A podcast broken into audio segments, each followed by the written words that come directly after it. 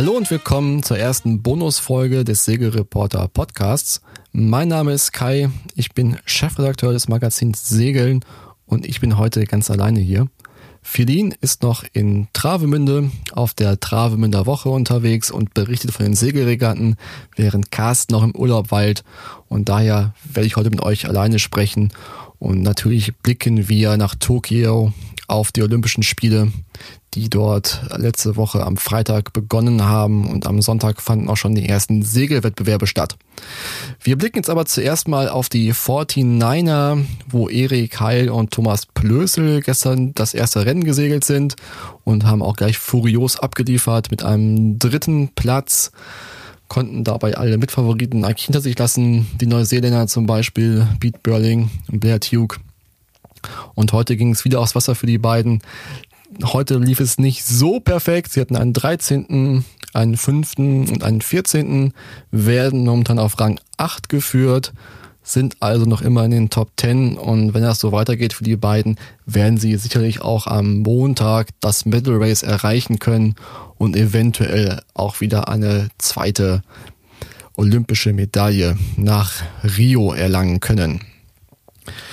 Bei den Damen im 49er FX ging es auch sehr gut los gestern. Sie sind konstant in den Top 10 gesegelt, hatten heute einen kleinen Ausrutscher dabei, einen zwölften Rang, der aber als Streicher gewertet werden wird erstmal und werden momentan auf Gesamtrang 7 geführt.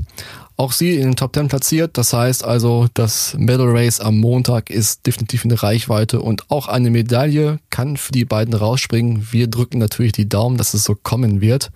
Und ich bin zuversichtlich, dass sie auf jeden Fall im Medal Race starten können. Gucken wir ganz kurz auf die Damen im 470er. Die sind ich glaube, heute ihre erstes Rennen gesegelt. Luise Wanser, Anastasia Winkel werden momentan gesamt vier geführt, hatten einen neunten und einen fünften Platz in den Rennen. Also auch ein sehr guter Start für die beiden. Der Abstand zum dritten Rang beträgt momentan sieben Punkte. Das ist äh, fast nichts. Und sie werden sich eventuell noch steigern können. Bereits am Sonntag segelten die Laserklassen los. Svenja Weger im Laser Radial legte auch sehr gut los, konnte einen ersten Platz für sich verbuchen und Gesamtrang 1 erobern. Sie verlor aber schon am nächsten Tag den Anschluss an die Top 10 und konnte nicht mehr so performen wie am ersten Tag. Momentan wird sie auf Gesamtrang 17 geführt. Das wird wahrscheinlich nicht reichen für das Medal Race am Sonntag. Wir drücken natürlich noch die Daumen, dass es vielleicht noch reichen könnte. Aber wir werden sehen. Wir werden euch natürlich auf segelreporter.com weiterhin auf dem Laufenden halten, wie die Olympischen Spiele für die deutschen Athletinnen laufen. Schaut also immer mal wieder rein. Es gibt immer Neuigkeiten zu berichten. Jetzt werfen wir mal einen Blick auf den Laser Standard, wo Philipp Buhl als amtierender Weltmeister und Deutschlands Segler des Jahres 2020 an den Start ging. Und Philipp lieferte sehr gut ab in den ersten Rennen, konnte sich immer in den Top 10 halten hatte gestern aber einen schwarzen Tag, erwischte mit Platz 21, 12 und 22 jeweils Ringe außerhalb der Top 10 und wird momentan auf Gesamtrang 13 geführt, ist aber immer noch in Schlagdistanz zur Top 10 und kann das Medal Race auf jeden Fall am Sonntag erreichen, würden wir sagen. Es wird schwer werden, aber wir wissen auch, dass Philipp eine Kämpfernatur ist und sich zurückkämpfen kann. Das hat er jetzt oft genug gezeigt. Und von daher drücken wir die Daumen, dass Philipp noch am Sonntag im Battle Race wird starten können. Und Carsten sprach vor Olympia schon mit Philipp über seine Teilnahme, auch über die Vergangenheit. Und dieses Interview könnt ihr jetzt in voller Länge im Anschluss hören. Und ich wünsche euch viel Spaß mit dem Interview mit Philipp Buhl, geführt von Carsten Kemling. Buhl, Herzlichen Glückwunsch nochmal zum Segler des Jahres. Mein Gott, wir müssen sagen, jetzt 2019, 20. Schon eine lange Zeit quasi, die du, Zeitspanne, die du jetzt ja auch abdeckst mit diesem, mit diesem Titel und na klar, völlig verdient. Ähm, Weltmeister bist du geworden, ist aber auch schon fast anderthalb Jahre her, viel passiert, Corona seitdem. Ist dieses Gefühl des Weltmeistertitels noch präsent bei dir? Ja, erstmal danke. Hm. Äh, ja, ist präsent. Ich glaube, präsenter es wird präsenter, je länger es dauert. Also die mhm. ersten paar Wochen war es natürlich geil, aber je länger die Zeit vergangen ist und je mehr Zeit ich hatte, das sacken zu lassen, je mehr Erfahrung ich hatte, mit anderen Leuten darüber zu sprechen oder einfach zu sehen, dass es andere Leute, äh, die in meinem normalen Leben, täglichen Leben nicht so selbstverständlich mir eine Nachricht schreiben oder mich beglückwünschen, dass die das realisiert haben. Was das bedeutet, das äh, steigert die Wertschätzung eigentlich eher mit der Zeit, weil man immer mehr von solchen Leuten erfährt. Und hast du manchmal nochmal so, dass du so, so, so hast ja jetzt auch genug Zeit gehabt, zurückblickst und so diesen, diesen Moment, letzte Mal über die Ziellinie und, und denkst, wow, hat jetzt echt hingehauen oder so, dass sich das nochmal so, also die, die, die, dieses Gefühl versetzt, das ist, ja. Jetzt nicht täglich, aber ja, ja. immer mal wieder kommt man ja. schon da nochmal zurück und überlegt sich, was es eigentlich wirklich bedeutet hat. Genau das ist es eben, dass man das merkt bei einer Regatta oder im Trainingslager. Äh, dieses Jahr auf Lanzarote beispielsweise. Irgendwann kommt man wieder zurück und äh, segelt wieder gegen andere Leute, merkt, dass man nicht einfach jedes Rennen gewinnen kann. Und bei so einer mhm. Weltmeisterschaft denkt man dann, oder denke ich dann gerne mal zurück, was da eigentlich so geklappt hat, wie besonders das eigentlich war, in so einer Klasse da so eine Leistung abzurufen. Das ist schon ziemlich nachhaltig immer noch präsent. Was, was ist seitdem passiert? Ich meine, wir, wusstest du auch nicht, dass es danach Corona gibt, dass eigentlich die Sportwelt stillsteht, äh, Segelwelt, sowieso ist alles immer ein bisschen schwierig mit dem, gerade international, mit dem Reisen hin und her, letzte Saison. Du bist immer noch dabei. Ich meine, klar, musst du Olympia steht vor der Tür, stand letztes Jahr vor der Tür, aber wie ist nach diesem äh, Erfolg in, in Australien das weitergegangen für dich? Die erste Phase war ein bisschen geprägt von Euphorie und leichtem Stress, weil natürlich ein paar Termine, ein paar TV-Anfragen, äh, Präsenztermine und so weiter kamen. Das hat es ein bisschen, äh, sagen wir mal, zeitlich gefordert. Plus äh, ich hatte eher das Gefühl, dass ich für das Allround-Revier in Japan eher ein bisschen hinterm Zeitplan war. Das hat mich ein bisschen äh, gestresst einfach. Mhm. Dann kam die Phase ab da dann Olympia 2020 sehr unsicher war und kurz danach ab, verschoben wurde oder abgesagt für das Jahr 2020. Mhm. Und danach kam erstmal viel Zeit und viel Ungewissheit, würde sagen bis zum Herbst ungefähr 2020. Da habe ich dann viel gemacht, das, was mein Körper verlangt hat, einfach mal Pause, viel Motte segeln und Spaß haben, auch zu Hause in, äh, im Allgäu. Aber wir haben auch dann wieder angefangen mit den Trainings, weil natürlich am Ende äh, der Termin stand jetzt für 2021. Und die Vorbereitung muss ja auch laufen, wenn auch erstmal langsam anfangen und äh, nicht zu viel Vollgas zu früh, dass man dann am Ende keine Power mehr hat. So, und jetzt so stetig bis inklusive jetzt äh, Anfang 2021 läuft das Training wieder ziemlich verhältnismäßig regulär. So ein paar Einschränkungen sind.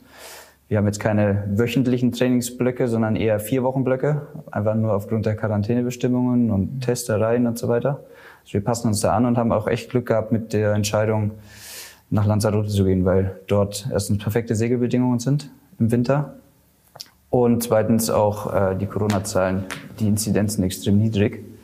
Das heißt, wir hatten da echt ein Riesenprivileg, dort gut zu trainieren. Und ich glaube, zwischenzeitlich ähm, ist es so, dass man mit Olympia ziemlich gut planen kann. Persönliche Einschätzung 95 Prozent. Mhm. Ähm, aber alle Wettkämpfe dazwischen, auch solche wie die Kieler Woche, die ich eigentlich für garantiert im Juni gesehen hatte, mhm. sind abgesagt. Das heißt, wir haben jetzt noch einen in Villamora nächste oder in zwei Wochen. Und dann ist es nur noch Training, produktives Training und Olympische Spiele hoffentlich. Mhm. Das heißt, letztes Jahr hast du ja, sag ich mal, als einer der wenigen noch ein Highlight, nämlich mit dem Kieler Woche-Sieg. Hast ja sauber abgeliefert nochmal als, als Weltmeister. Für viele Klassen ist das ja auch ausgefallen. Äh, naja, aber das, hat das für dich eigentlich auch nochmal so nach diesem WM-Titel im Hinblick auf Olympia so nicht so ein bisschen eher Druck rausgenommen im Sinne von auch, boah, ich habe doch jetzt eigentlich schon alles geschafft oder oder ist äh, Olympia immer noch so ein unfinished Business für dich oder dieser dieser Zeitplan? Man hat ja auch als, als Spitzensportler gerade im, im, im Lasersegeln, wo es sehr körperlich drauf ankommt, ähm, schon so seine Ziele, wo man dann auch pieken will halt. Ne? Also will ich aber auf, auf der maximalen ähm, Kraftseite dann ist. Ist alles durcheinander gekommen irgendwie. Hat das einen Einfluss für dich gehabt? Ja, also Corona hatte auf jeden Fall äh, einen Einfluss, aber eigentlich, solange die Olympischen Spiele jetzt noch stattfinden, mhm. äh, 2021, also in diesem Jahr, bin ich damit happy. Und für mich hat der WM-Titel auf jeden Fall äh, Druck rausgenommen. Ähm, das ist jetzt einfach ein Wunsch nochmal oder eine zusätzliche Chance, die ich bekommen habe. Ich sage mal so ein bisschen, das ist nochmal eine Zugabe, eine olympische Medaille, wenn das klappen sollte.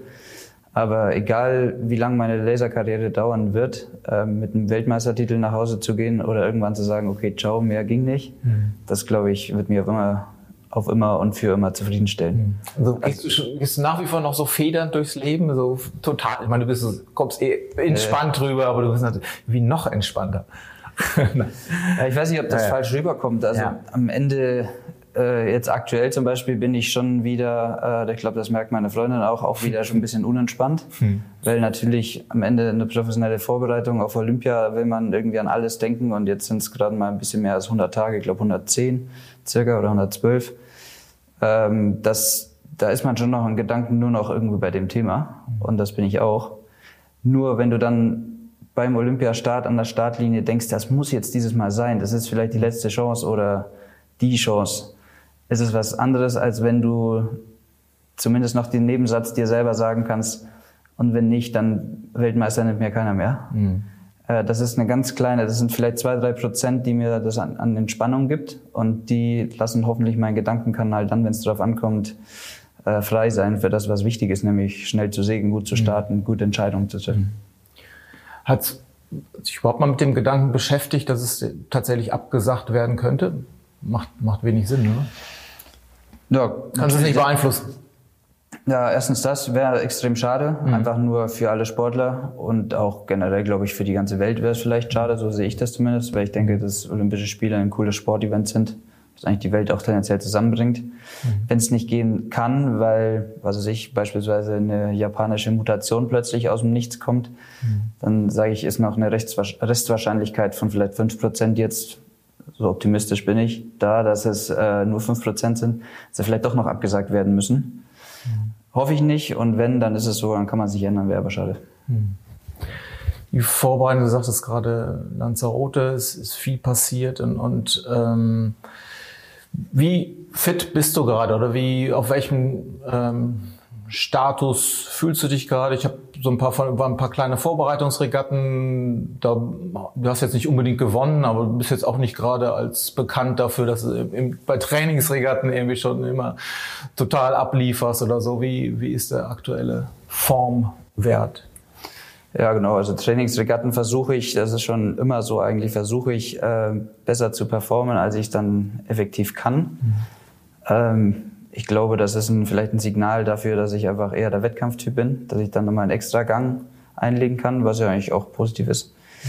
Ansonsten läuft's gut, würde ich sagen. Also ich glaube, so ein paar Hausaufgaben, Aspekte in der ganzen Kampagne, äh, die finale Japan-Fitness hinzubekommen, das ist eine Sache, die kann man eigentlich relativ einfach äh, managen.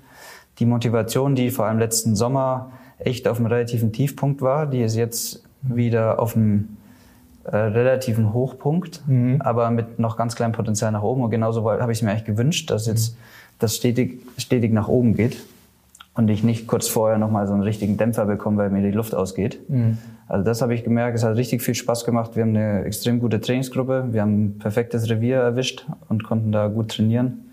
Mit vielen Leuten. Unsere Trainingsgruppe, die internationale mit den Skandinaviern, ist top. Nick performt richtig gut, hat einen riesengroßen Schritt gemacht. Mhm. Mhm. Und Nick wird mir auch speziell dann wahrscheinlich im Juni dann äh, als wirklich so, wie man es klassisch kennt, als einzelner Sparringspartner mhm. zur Verfügung stehen. Mhm. Wahrscheinlich nur, weil die meisten dann vielleicht, wenn es geht, schon in Japan sind mhm. und wir vielleicht ein bisschen später anreisen werden. Mhm. Aber ja, das ist eigentlich, eigentlich freue ich mich. Eigentlich passt alles relativ gut. Das muss ich jetzt noch so ein bisschen zusammenfügen. Die Ergebnisse in den Trainings bei Vielwind, bei Leichtwind, bei Mittelwind haben eigentlich alle in die richtige Richtung gezeigt, würde ich sagen. Mhm. Obwohl wissend, dass überall noch ein bisschen Potenzial ist. Aber das stimmt mich erstmal relativ optimistisch. Stichwort Nick, der hatte immer so ein bisschen Verletzungsprobleme. Ist das für dich auch eigentlich mal ein Thema? Habe ich noch nie gehört, dass du irgendwie körperlich mal schlapp machst oder so. Ja, doch, mhm. doch, das gibt's schon auch. Ja. Also wir hatten es ja jetzt zweimal äh, in der Trainingsgruppe auch mit Nick und damals mit Theo, dass wir oder dass die zwei vor allem äh, ein bisschen Knieschmerzen ja. hatten. Ja. Äh, das habe ich dann auch irgendwann gemerkt, wusste nicht, ob ich es mir nur einbilde. Okay. Rückenschmerzen beschäftigen mich auch schon über mhm. sechs Jahre. Mhm. Man muss mal sagen, wie, wie lange machst du, segelst du Laser jetzt schon? Schon ein paar Jährchen. Also Laser Standardumstieg war 2007, das wären dann okay. jetzt äh, 13, 14 Jahre. Okay. Also bei, 31 Jahre alt, ne? Ja. Mhm. Also lange. Mhm. Und na, ich habe aber diesen, äh, diesen Winter auch mal eine MRT-Untersuchung gemacht, genau bei den Problemstellen am mhm. Hals, am Rücken und am Knie und das ist eigentlich alles recht vielversprechend. Mhm. Also es tut schon immer was weh. Die Frage ist nur, ob es muskulär ist oder irgendwie strukturell. Und solange nicht eine Bandscheibe irgendwo sonst wo ist, sondern mehr oder weniger da, wo sie sein soll, mhm. bin ich eigentlich relativ äh, zufrieden mit dem. Anderes Thema ist der, der Kopf. Ähm, sagt es gerade schon, Motivation. Und man, man hörte, oder hast du ja auch viel darüber berichtet, dass für dich das Bottensegeln ein Thema ist oder gehst auch schon mal in die Berge. Wie, wie, wie kannst, hältst du da die Balance? am Ende ist es immer eine Prioritätensetzung. Priorität ist jetzt 110 Tage vor, Olympisch, vor den Olympischen Spielen klar auf dem Laser. Mhm. Aber wenn die Motivation durch ein Wochenende Motte segeln mit meinen Jungs in Kiel, weil ich ein neues Segel oder so bekomme und das dann in Richtung Weltmeisterschaft am Gardasee beispielsweise äh, so ein kleines Parallelprojekt ist, dann hilft mir das nicht nur beim, bei der Hängeperformance, weil es eine sehr ähnliche Bewegung ist, sondern auch einfach, weil es extrem viel Spaß macht. Mhm.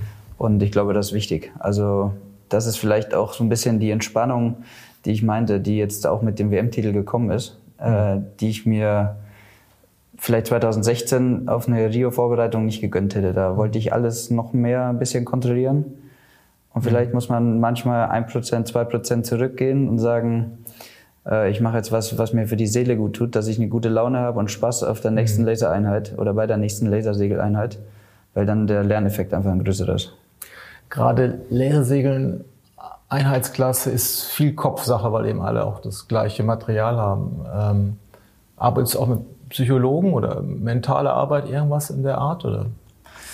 Äh, mein Psychologe ist der gesunde Menschenverstand mhm. und die Erfahrung, die ich aus Interviews oder Büchern mit mit oder von anderen äh, Sportlern äh, ziehe. Also ich denke, dass man da relativ weit kommt und am Ende auch eine Eigenerfahrung natürlich. Also was ist bei mir passiert zum Beispiel in, einem, in dem Jahr 2019, in dem es irgendwie genau nicht lief. Mhm.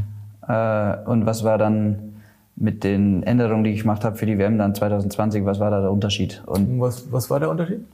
So ja, ich denke, das ist, dass ich eben äh, im Wesentlichen dann, wenn es darauf an, drauf ankam, nicht den Gedankenkanal, sage ich jetzt mal, so nenne ich das oder so nennt es mein Papa mhm. auch, mhm. Äh, frei genug hatte, um zu 100 Prozent an das Wesentliche zu mhm. denken, was mich jetzt schnell macht. Also die taktischen Entscheidungen beispielsweise, sondern was wäre, wenn Gedanken, die da mhm. nichts verloren haben. Und den Kanal frei zu bekommen, da ist es halt eben irgendwie wichtig, dass man eine gewisse Entspanntheit mitbringt und das jetzt einfach nimmt als Chance und nicht irgendwie zu sehr an irgendwelche anderen Sachen denkt oder an irgendwelche To-Do-Listen, die man während einer Wettfahrt, also nicht zu viel an solche ähm, Checklisten denkt, mhm. sondern das auch irgendwie passieren lässt und ein gewisses Grundvertrauen mit reinnimmt. Das alles zu bekommen, das ist ziemlich schwierig und wird da viel Vorbereitung, denke ich, aber mhm. zumindest ist es mein Konzept. Was wäre, wenn, ist ja tatsächlich auch so, der Gedanke wird sicherlich mal aufkommen, was war in, in, in Rio? Ich meine, damit hast du bestimmt abgeschlossen, trotzdem wird der Gedanke mal irgendwo da sein, oh scheiße, bloß nicht wieder irgendwie oder oder was nicht das, was da schiefgelaufen ist, ähm, dass sich das nicht nicht wiederholt. Kannst du das irgendwie so schon ähm, festmachen für dich? Oder? Ich denke erstmal, äh, das habe ich ja unmittelbar nach Rio eigentlich schon äh, so analysiert, also mhm. wirklich zwei, drei Tage später. Am Ende ist es der Sport und irgendjemand muss 14. werden oder es kann nicht jeder gewinnen, das ist mhm. mal das Erste. Mhm. Sonst wäre der Sport auch nicht so emotional und wenn es dir geschenkt wird, ist es auch als Sieger äh, nicht emotional. Mhm. In dem Fall war es halt schlecht und das hatte bestimmt seine Ursachen und äh, es gehört zu meiner Story dazu, also das ist abgehakt, das gehört dazu. Siehst du das als Stärke jetzt, diese Erfahrung?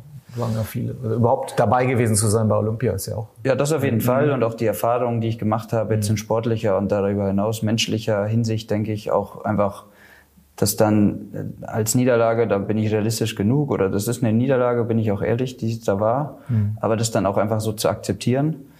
Und äh, jetzt, was das für Tokio bedeutet, ich weiß nicht, ob das kann ich dir gar nicht so genau sagen. Mhm. Ähm, ich bin einfach realist genug zu wissen, dass es da aus meiner Sicht irgendwie neun Leute gibt, die eine Medaille gewinnen können, mhm. inklusive mir selber. Wenn es gut läuft, kann ich Gold gewinnen. Wenn es schlecht läuft, bin ich vielleicht wieder nicht im Medal Race. Mhm. Also da ist alles drin. Ich will einfach nur, wenn es dann losgeht, mir selber erstmal sagen können, so jetzt habe ich mich eigentlich so vorbereitet, wie ich wollte. Und ich glaube wirklich dran, dass jetzt hier alles möglich ist. Und mhm. dann ist es noch eine Umsetzungssache, ein bisschen Glück kommt dazu. Mhm. Dann müssen wir sehen muss ich dran denken, Unwägbarkeit, man kommt gerade vor, vor, vor Augen, ich weiß, in einem Rennen in Rio von, von Robert Scheidt, äh, der ja auch auf dem Weg war, eine Medaille, vielleicht sogar ganz vorne dran zu sein. Und dann hat er irgendwie eine, eine Plastiktüte irgendwie am, ähm, am Schwert, beziehungsweise man sieht es kurz, ich habe es doch vor Augen in der, in der Übertragung, der, der Kommentator geht da eigentlich drüber, drüber hinweg, er macht das Schwert hoch und, und dann auf der Startkreuz und ist im Grunde raus. Und wahrscheinlich hat Robert nie drüber gesprochen. Äh, trotzdem äh, passieren solche Sachen beim Segeln. Man, man weiß es. Ne? Ist das so der, der, der Punkt, wo man sagt, okay, kann ich aber nicht beeinflussen. Ne? Lohnt sich nicht, sich mit zu beschäftigen. Ich denke, ja. genau das ist es ja. ja. Die Sachen, die du nicht beeinflussen kannst, die passieren einfach. Ja. Ähm, apropos, wenn du sagst, deine Chancen neun Medaillen, dich eingeschlossen, ähm, wer wird da der größte Herausforderer sein, der größte Favorit? Ich fand das schon ganz mal, Robert Scheid ist natürlich spannend, er ist 47 Jahre alt, dass sowas geht. Schon sehr interessant, aber er hat jetzt, glaube ich, auch gerade bei der Vorregatta gezeigt, dass er da vorne, den zählst du sicherlich auch mit dazu. Ne? Was, mhm. ähm, ja, was, was sagst du zu ihm? Wer ist der größte Favorit neben dir?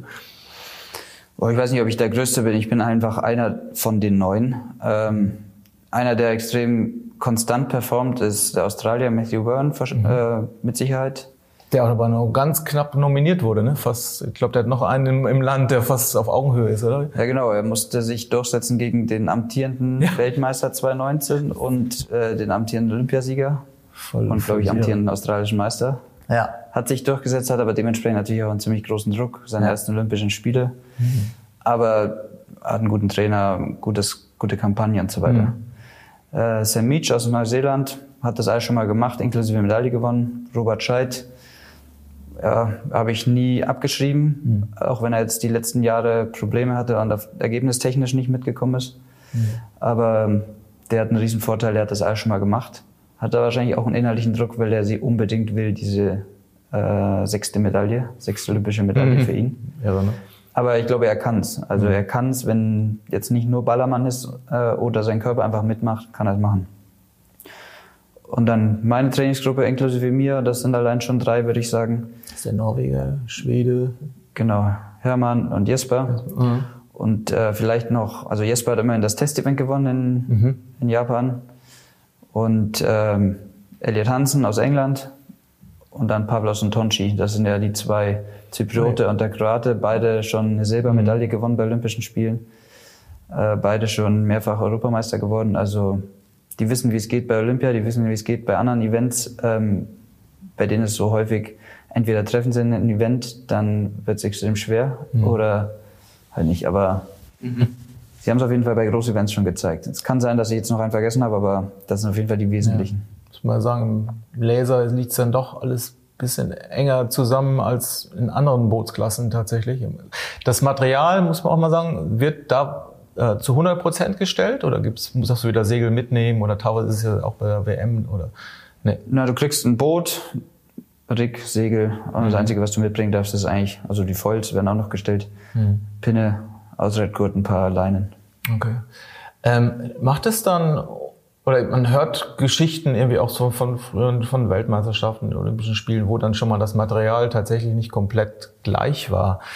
Ähm, das heißt, dass die Australier sich dann extra äh, im Vorfeld schon darauf vorbereitet haben mit äh, Tuning-Protokollen. Was mache ich, wenn der, man muss sagen dazu, im Laser ist ja nun, hat einen bestimmten Mastfall ja voreingebaut, weil es, man die Stange einfach nur in so ein Loch reinsteckt und wenn die ein bisschen variiert, dann hast du zum Beispiel ein bisschen anderen Mastfall und das, äh, beschäftigt ihr euch technisch damit, genau in, in so, einer, so einer Form. Ich weiß, es kursierten diese, diese Protokolle, wo die äh, damals Tom Slingsby tatsächlich sich in dieser Art wohl vorbereitet hat, sehr professionell, was aber auch eine Kritik an der, an der Laserklasse als solches war, weil die Boote teilweise eben nicht so gleich sind, wie alle sagen. Also äh, zunächst mal fahre ich immer Boote, die jedes Mal, wenn ich bei Ferdi Ziegelmeier eins abhole, messe ich mir ein paar durch, also auf Mastfall und äh, hinsichtlich Gewicht. Mhm. Und ich muss feststellen, das war alles innerhalb von äh, 350 Gramm und Mastfall auch alles fast identisch. Mhm. Und bei Olympia in Rio wusste ich, dass es ein, äh, der Chefvermesser, der internationale Chefvermesser der Laserklasse auch so gemacht hat. Bevor die Boote dorthin gestellt wurden, wurden alle gemessen und mhm. waren alle identisch. Mhm. So gesehen, dass wir einen Unterschied erwarten, damit rechne ich überhaupt nicht. Das heißt, die werden vorher schon auch die, die ja, genau. totalen Ausfallboote werden rausgezogen. Mhm. Dann ist noch die Frage, von welcher Werft werden die eigentlich gebaut? Werden jetzt Was ja auch neu ist, ne? Also dass jetzt mehrere Werften oder ist, betrifft euch das in irgendeiner Form? Das heißt auch nicht mehr Laser, sondern Ilka-Dingi, muss man ja auch dazu sagen. Ja, ja für diese Tokio-Olympischen Spiele sind das ähm, noch die ganz normalen äh, Standardwerften. Also okay. der japanische Hersteller, das war schon vor vier Jahren klar, wird okay. diese Boote dort stellen. Das ist der einzige Unterschied, äh, die einzige Vorbereitung, die wir mal gemacht haben, jetzt äh, dafür ein gebrauchtes japanisches Boot organisiert, mit dem wir jetzt dann eigentlich, oder ich vor allem, ähm, jetzt nochmal in der Vorbereitung trainiere, aber die sind eigentlich so, wie es auch sein soll. Ich meine, dafür gibt es am mhm. Ende ein Builders Manual, dass die alle die Boote gleich bauen. Aus meiner Sicht sind die extrem identisch zu den Booten, die ich immer bei Ferdi abgeholt habe. Was äh, die Australier gemacht haben, weiß ich nicht mhm, genau. Okay, okay. Vielleicht haben die auch einfach äh, sich ein bisschen mhm. grenzwertigere Boote für die mhm. Allround-Regatten gesucht und dann gesagt, so jetzt für die Olympischen Spiele fahren wir mal mit einem normalen Boot. Okay. Ähm, was ist in Japan zu erwarten? Also man kann nicht sagen, jetzt wie in China, alle müssen irgendwie hungern und, und dass man total äh, leicht sein muss oder dass es nur Ballermann ist. Ich meine, du hast hast du auch mal selbst gesagt und sogar für Australien so ein bisschen gepokert, was von deinem Körpergewicht relativ hoch, hast aber auch dann Wind gehabt, also eigentlich perfekt hingehauen. Wie, wie ist das Revier, wie sind die Bedingungen da zu erwarten zu der Jahreszeit? Ja, es kann alles, alles sein dort in Japan. Also von dauerhaft Starkwind, beispielsweise wenn ein Taifun durchmarschiert mhm. oder in der Nähe durchmarschiert. Oder starker Seebrise, wie wir es im Testevent auch zum Teil hatten. Mhm. Oder eben Regen und Leichtwind. Also es kann nur Leichtwind sein. Das wäre zum Beispiel im letzten Jahr zum Olympiazeitraum gewesen. Mhm. Ich glaube maximal zehn Knoten mal. Okay. Es kann nur Starkwind. Wahrscheinlich, denke ich, wird es eine Mischung sein, vermute ich. Und dementsprechend das Beste, was man machen kann, ist, sich auf ein Allround-Revier vorzubereiten.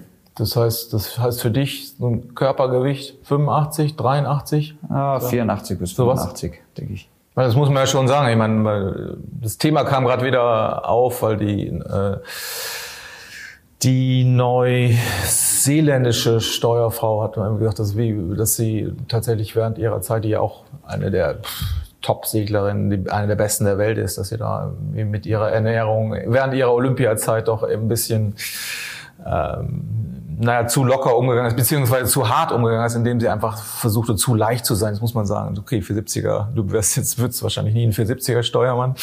Da musst du eher so, weiß ich nicht, 65 Kilo und ein bisschen kleiner sein. Äh, trotzdem spielt die Ernährung und das Körpergewicht eben eine, eine große Rolle halt. Ne? Tunt ihr euch da tatsächlich äh, je, im gewissen Range auf eine gewisse, also wenn ihr zum Beispiel Vorhersage ist Japan, sagst du 10 Knoten, sagst du dann, ich muss vorher drei Kilo abnehmen?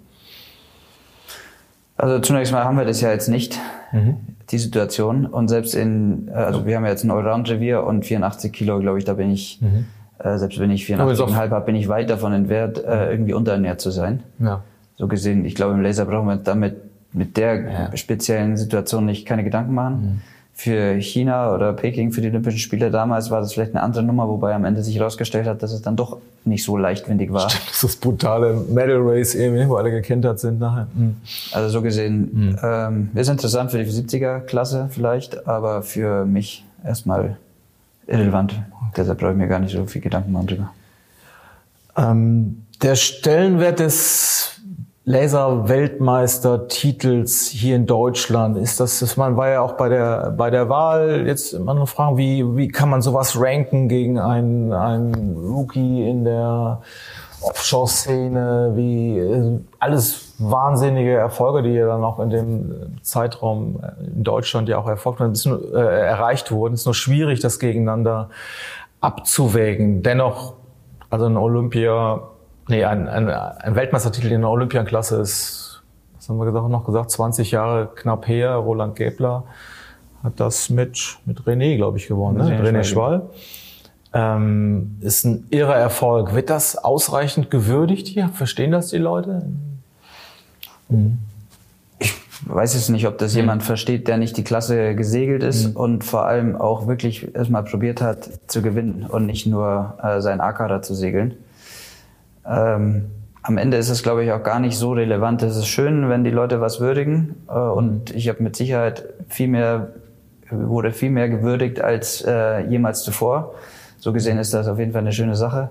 Aber für mich selber und für auch die Laser-Community, die internationalen Top-Segler in der Klasse, zu sehen, wie herzlich die mir das gegönnt haben an dem Tag, weil sie selber alle wissen, weil sie es schon jahrelang probieren. So ein Sam Meach zum Beispiel, ein sehr guter Freund von mir. Neuseeländer, Silbermedaille. Bronzemedaille. Bronze hat er gewonnen. Ja. Mhm. Also er hat schon eine olympische Medaille gewonnen und sein allergrößtes Ziel ist, nochmal Weltmeister zu werden. Mhm. Und ähm, zu sehen, wie hart er dafür arbeitet und auch zu merken, dass er extrem hart dafür arbeitet und extrem hohen Level segelt und es mir dann gönnt, das sind eigentlich die Wertschätzungen, die fast unbezahlbar sind, weil mhm. die Leute wissen wirklich, wie schwer es ist. Mhm. Und äh, im Laser ist es halt so, also unabhängig in jeder olympischen Klasse würde ich jetzt mal behaupten, ist das Gewinnen von so einer WM unglaublich schwierig und geht nicht mal so eben bei. Aber im Laser mal eben mit drei Jahren Klassenerfahrung irgendwo in die Nähe vom WM-Podest zu fahren, das ist absolut unmöglich. Und äh, ich glaube, Peter Burling hat nach zwei Jahren Silber gewonnen in London. Da ist einfach mit einem geilen. Boot kannst du halt mhm. auch einiges machen. Mhm. Im Laser halt einfach nicht. Und dementsprechend glaube ich, nur wenn du Lasersegler bist und das wirklich probierst, weißt du, was es mhm. bedeutet. Bei dem Thema Boris Herrmann, Stichwort, ich meine, ist ja irre, was, was passiert, was auch das in Deutschland bewegt hat für eine für, eine, für einen Hype geradezu oder auch für eine Followerschaft, ist schon sehr, sehr verenglischt und das Wort, also auf jeden Fall, wie viele Leute dem tatsächlich gefolgt sind in Deutschland, das konnte man so kaum für möglich halten. Wie, hat, wie hast du das hast verfolgt? Ähm, was, was spielt das für dich hier eine, eine Rolle? Ja, es war der Hammer mhm. auch für mich. Hast du auch jeden Tag auf den Tracker geguckt? Ja, wenn ich jeden Tag sage, ja. äh, würde ich lügen, auf dem Tracker ja. Auf dem mhm. Tracker habe ich, glaube ich, jeden Tag geguckt, mhm. ja. Ich habe nicht jedes einzelne Video gesehen, aber mhm. äh, viele davon und da waren teilweise sehr beeindruckende dabei. Also ich denke, um es jetzt auf den Punkt zu bringen, äh, hat auch mich ganz anders gefesselt als ein the Globe oder ein Volvo Ocean Race zuvor ohne deutsche Beteiligung. Mhm. Die Art und Weise der Professionalität, wie er das gemacht hat, was ich jetzt von außen so ungefähr grob glaube beurteilen zu können oder was für einen Eindruck ich davon mhm. habe von seiner Professionalität, das hat mich schon beeindruckt. Am Ende ist er ein Pionier, würde ich jetzt sagen, ein Deutscher, der da in so eine französische äh, Szene reinwandert und auf Anhieb so kontrolliert dieses Rennen gesegelt ist mit am Ende einer Siegchance. Mhm. Das fand ich schon extrem beeindruckend und wie er uns teilhaben lassen hat und wie das für den Segelsport generell, ob das jetzt mit dem Laser was zu tun hat oder nicht, völlig egal aus meiner Sicht. Ich fand es total beeindruckend. Mhm und äh, hätte heulen können. Schluss. Zum Schluss, ja, als er da ging. Das war wirklich, das war ja nochmal eine Dramaturgie da, dazu. Ne? Wie siehst du denn die, die, die seglerische Leistung, beziehungsweise man, ich meine, du bist auf segelst auf höchstem Niveau. Früher waren das völlig verschiedene Welten, Hochseesegeln, olympisches Segeln. Inzwischen hast du was Peter Burling öfter genutzt, äh, gesagt, der ist äh, beim Volvo Ocean Race mitgesegelt, zweiter, dritter geworden. Ähm, die ganzen Player, die da auch um die Welt segeln, sind, oder viele von denen sind inzwischen olympisch äh, auch gesegelt. Also so weit wie früher ist dieser Schritt gar nicht äh, entfernt. Hast du mal Hochsee sowas gesegelt? Oder sind auch, ich meine, Robert Stanjak ist ein gutes Beispiel. Der hat ja dann auch sehr gut Laser und Starboard gesegelt. Versucht jetzt Volvo Ocean Race, äh, Ocean Race, The Ocean Race, wie es jetzt heißt.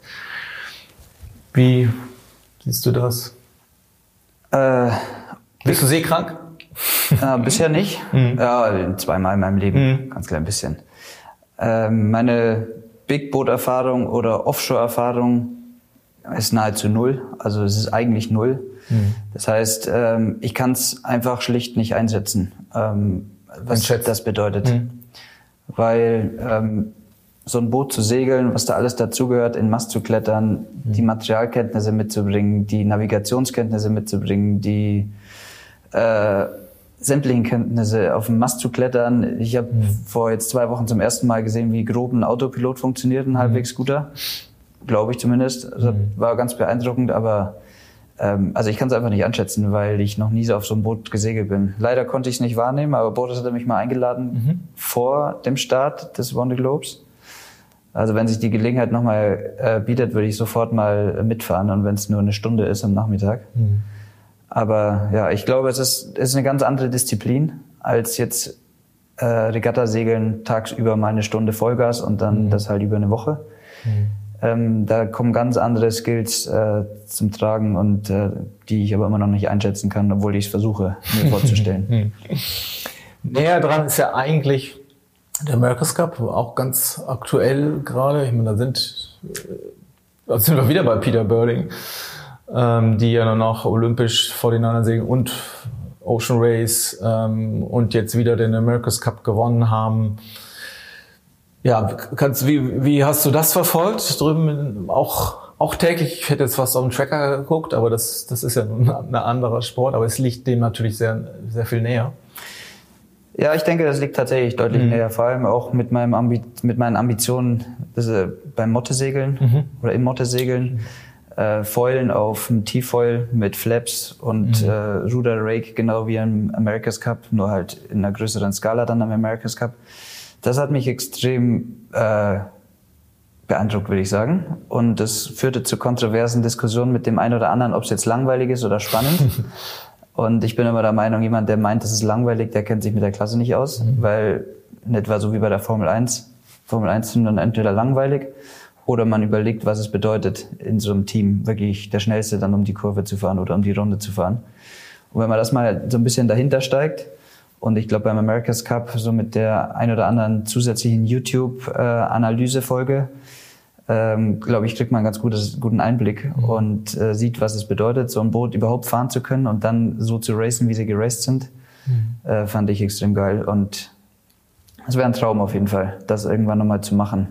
Das Thema, was passiert in diesem Sinne in, Deutschland, man scheint theoretisch auch nicht so weit weg zu sein. Segler, ich meine, wir haben dich, du bist klar gerade ähm, durch, durchs Motte segeln, aber auch die unsere 49er Jungs, 49er Frauen, Nakra, natürlich, wir haben die Segler auf höchstem, höchstem Niveau.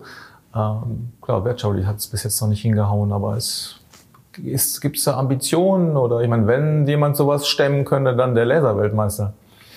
Also der Laserweltmeister kann erstmal gar nichts alleine. Mhm. Das ist schon mal Fakt. Und ich denke, es ist ein riesen, Riesenakt, sowas äh, aus, dem, aus dem Boden zu stampfen. Da braucht man Leute, die an das Ganze glauben. Mhm. Man braucht auch Partner und Sponsoren und Investoren, die an das seglerische Potenzial der, seiner Mannschaft und von den Seglern, die am Ende auf dem Boot sind, glaubt. Weil niemand würde Geld investieren, wenn er weiß, dass die Segler nichts drauf haben. Mhm. Das heißt, da feulen wir vielleicht auch alle noch ein bisschen zu wenig. Mhm.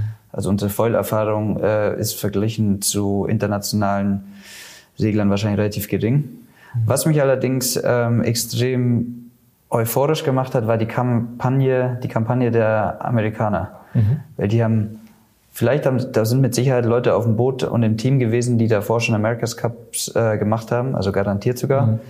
Aber an sich war das ein, ein Yachtclub, der eine Kampagne von jetzt auf gleich gemacht hat und beim ersten America's Cup eigentlich echt eine wahnsinnige Waffe da an den Start mhm. gebracht hat, ohne, so wie jetzt Luna Rossa zum Beispiel, mhm.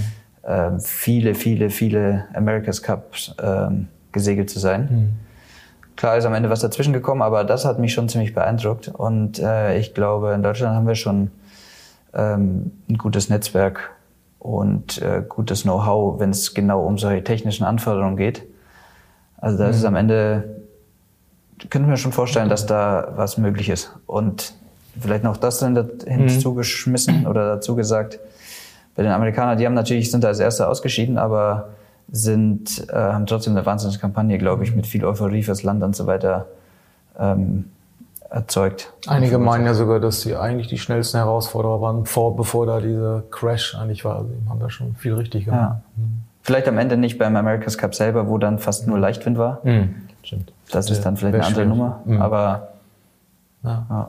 Viel näher dran ist ja eigentlich dieses Hell Grand Prix. Ich meine, der ist noch so ein bisschen, läuft noch unter dem Radar. Ich glaube nur, dass das wirklich das nächste große Ding wird. Das startet jetzt auch schon im, im äh, April in Ber- Bermuda. Da treffen die ganzen Player, Ainsley, Burling, Spithill, alle wieder aufeinander mit gleichen Waffen, aber quasi mit schnellen Lasern. Ähm, das wäre doch, ich meine, sogar die Dänen sind, sind irgendwie dabei. Das wäre doch ja eigentlich für ein, für ein deutsches Team, wenn man wollte, ein super Einstieg, oder? Denke ich auch, ja. Wie viel Also, braucht man da an, an Kohle? Kann ich dir Weißt nicht genau nicht? sagen, Mhm. aber das dürfte ein ziemlich geringer Teil sein von einer America's Cup Kampagne, Mhm. also ein geringer Bruchteil. Also das wäre mit Sicherheit, äh, ich denke, wirklich ein realistisches Ziel. Äh, das geht nicht von jetzt auf gleich, so, aber fast. Also ich glaube, da kann man innerhalb von einem Jahr oder so kann man sich da anmelden. Mhm. Solange die noch nicht zehn Teams und zehn Nationen an der Startlinie haben, glaube ich, geht das. Und das ist vielleicht tatsächlich ein Projekt, was man deutlich äh, angehen sollte nach Olympia. Ja. Weil ich finde es ja jetzt auch sehr erstaunlich, wenn man jetzt denkt, okay, du, man müsste sagen, du hast jetzt auch einen anderen Fokus. Ist, das wird wahrscheinlich erst nach Olympia eine Rolle spielen, solch, solche Gedankenspiele. Oder wenn man jetzt aber so so ein Burling sieht, ich meine, okay, Ocean Race ist jetzt schon, schon ein bisschen her. Dann 49er Meisterschaften, Weltmeister, zwei jetzt hintereinander, ne? Weil das war auch relativ kurz hintereinander, ne? Genau. Dann, klar, America's Cup, ähm, dann wieder 49er, irgendwie jetzt für Olympia so halb, aber jetzt ist er aber auch wieder Cell Grand Prix. Also es ist ja nicht so, dass sich wie du vielleicht auch noch klassisch ähm, oder wenn man das früher ja auch noch mehr gemacht hat oder auch eben nicht, wenn man Neuseeländer ist, eben auf sein alle vier Jahre auf so ein Olympiaziel fokussiert, sondern der Profisegler an sich eben mehrere ähm, Standbeine und trotzdem gut ist halt. Ne? Also ist das für dich auch so eine so ein, so ein so eine Perspektive oder so? Ich meine, du hast immer gesagt, so, ein- so ein Plan B, so nach dem Lasersegeln habe ich eigentlich nicht. Ich will da jetzt gut sein, dann wird schon irgendwie was, was passieren. Oder wie, wie ja, finanzierst du dich? Wie, wie, jetzt ist es ja einfach, aber wie denkst du in die Zeit danach? Jetzt hast du eine Menge Frage gest Ja. Fragen gestellt. ja, eine ganze Menge, das stimmt. Also Plan, ähm, ich habe mehrere äh, Pläne B, wenn man so will. Hm. Also Optionen, die mich reizen würden. Man muss ja sagen, du bist noch bei der Bundeswehr Hauptbootsmann, habe ich äh, auch schon ziemlich lange jetzt. Ne? Das ist Ja. ein wichtiger Förderer, der, der dich schon lange begleitet. Ne? Ja, am Ende sind wir eine Randsportart, da ist es unglaublich wichtig, dass wir äh, so eine Institution wie die Bundeswehr haben. Mhm. Und äh, für eine Laserkampagne reicht das natürlich äh, damit, äh, mit zusätzlichen Sponsoren das auch auf einem hohen Level zu machen, was mir immer wichtig war. Mhm. Sonst äh, eiern wir halt einfach nur immer auf Platz 8 bis 16 rum. Weil das Material eben auch nicht so teuer ist wie in anderen Ja, genau. Bootsklassen. Ähm, aber was jetzt danach kommt, das muss ich gucken. Also für mich war immer wichtig, äh, mache ich jetzt ein Studium, mache ich das weiter während der Laserkampagne ähm, oder verschiebe ich es auf danach? Die Bundeswehr zum Beispiel ermöglicht mir das eigentlich auch ähm, einfach nach meiner Sportkarriere, wenn ich da ausscheide, ähm, mit einer gewissen teil teilweisen Gehaltsweiterzahlung so ein Studium dann einfach fertig zu machen. Und dafür habe ich mich auch genau entschieden, weil ich gesagt habe, meine Laserkampagne, die braucht die ungeteilte Aufmerksamkeit. Und ähm, wenn man es professionell macht, muss man eben auch Sponsoren ähm, akquirieren, die zufriedenstellen. Das kostet dann alles plötzlich ziemlich viel Zeit. Und sonst ist es eben von vornherein unprofessionell. Was studierst du dann oder was willst du oder in welche Richtung? Äh, International Management habe ich angefangen. Mhm. Das ist ein klassischer Sportler-Fernstudiengang. Fernstudie, ne? Das macht- ja. Ähm, und genau das Thema ungeteilte Aufmerksamkeit bezieht sich aber auch auf andere Projekte. Also ein bisschen Mottosegeln geht, weil es nur mich beein, ähm, äh, betrifft. Also es ist halt am Ende nehme ich die Motte mal an einem Nachmittag und segel eine Runde. Aber ein Big Boat Projekt, was man mit Training und immer normalerweise zehn Tage oder so plus an einem Stück irgendwie unterwegs ist, oder ein Sail-GP oder eine America's Cup-Kampagne mal eben so aus dem, alleine aus dem Boden zu stampfen, das ist alles nicht machbar. Und dann haben wir natürlich auch in Deutschland kein so ein wunderschönes Netzwerk wie in Peter Burling mit dem Emirates Team New Zealand, die ich, und da wette ich, ähm, viel an seinem 49er machen mhm. und ähm, seine Bootsarbeit, das lästige Übel, was wir alle selber machen. Das ist zwar auf der einen Seite schön, wenn man Bootsbaukenntnisse erwirbt, aber häufig ist es auch einfach nur listig, wenn man Gebrauchtboote verkaufen muss und einfach rumsteht und Aufkleber abzieht oder Aufkleber drauf macht. Mhm. So Sachen, die einen eigentlich gar nicht vorwärts bringen. So, damit hat er mit Sicherheit nichts zu tun. Also er steigt auf den, äh, auf den America's Cupper, auf seinen 49er und das wird ihm überwiegend, glaube ich, ähm, hingerichtet. Er ist mit Sicherheit fleißig, mhm. gar keine Frage. Aber wir müssen halt alles selber machen und da bin ich schon an meiner Grenze, wenn es nur um meine Laserkampagne geht. Mhm. Geschweige denn dann noch äh, irgendwie eine zusätzliche Kampagne aus dem Boden stampfen. Also das funktioniert, glaube ich, nicht. Ja, dann spitzt sich viel jetzt auf, auf Japan zu. Ähm, ja, gut. Wir sind natürlich alle gespannt nach, sag ich mal, nach den äh, America's Cup, nach der Vendée Globe kommt dann Next Big Thing Olympia dieses Jahr und hoffentlich oder vielleicht stehst du da im Fokus. Wir wünschen dir alles Gute natürlich, wenn da Mitfieber. Ich werde auch jeden Tag auf den Tracker gucken. Ah, danke. auf die Ergebnisliste und äh, wünschen dir alles Gute. Danke sehr.